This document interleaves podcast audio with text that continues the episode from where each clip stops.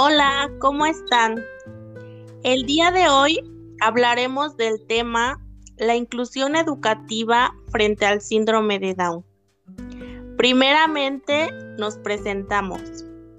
Somos alumnas de la Escuela de Estudios Superiores de Jonacatepec, subsede Tepalcingo, de la licenciatura en Pedagogía.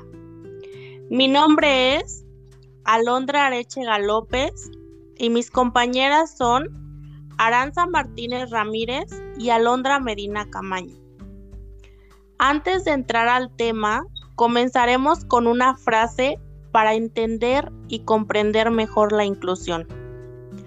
No es la discapacidad lo que hace difícil la vida, sino las barreras que pone la sociedad. Muchas veces pensamos que hacemos inclusión al integrar a las personas con alguna discapacidad, pero si no se realizan las adaptaciones necesarias para convivir en un entorno mejor, se crea una falsa idea. Por lo que es importante conocer su forma de explicar sensaciones, situaciones o sentimientos que nos podrán enseñar a entender mejor el síndrome de Down.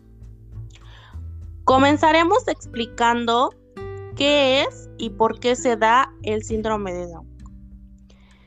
Se define como un desorden cromosómico que se caracteriza por la existencia de un cromosoma extra, el cual causa una triplicación en vez de una duplicación en el material genético referente al par cromosómico.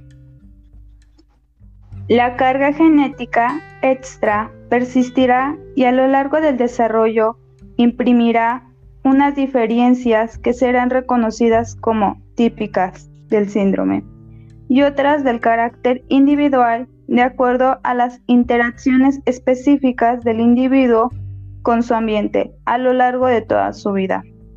Este síndrome se asocia a rasgos característicos y alteraciones en las áreas cognitivas, lingüísticas y motoras que impactan de forma distinta a cada persona. El retraso en el desarrollo cognitivo es uno de los síntomas más característicos del síndrome de Down. Se presenta en las instituciones educativas convencionales, en el proceso de enseñanza-aprendizaje a causa de diversos factores como la falta de capacitación docente para poder ayudar a los alumnos con síndrome de Down. Al igual, no existe una adaptación curricular y la implementación de estrategias de enseñanza para trabajar con niños que presenten necesidades educativas especiales. Es importante que se tenga un diagnóstico para generar herramientas de aprendizaje y técnicas que ayuden a integrar al alumno en las actividades escolares, más allá del retraso en el desarrollo que presenten los niños con síndrome de Down. Poseen un perfil de aprendizaje específico que conviene comprender. En efecto, hoy en día existen pedagogías adaptadas que tienen un impacto enorme en el desarrollo cognitivo de los niños y en el desarrollo de sus capacidades intelectuales. Si bien hay una intervención precoz, las experiencias personales se multiplican. Una de las recomendaciones en el aula que se les puede dar a los docentes son las siguientes. Basar lo máximo posible el aprendizaje sobre soportes visuales. Utilización de materiales didácticos para facilitar el aprendizaje. Enseñar la sintaxis con tarjetas, imágenes, juegos simbólicos, etc. Reforzar la información oral. Organizador de juegos de integración para fomentar el trabajo colaborativo.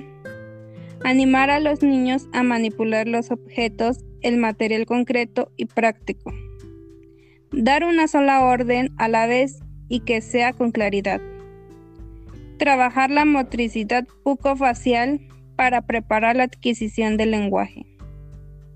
Es indispensable preparar a los niños a la diferencia, comprender que las adaptaciones sean instauradas para facilitar los aprendizajes de los niños con síndrome de Down.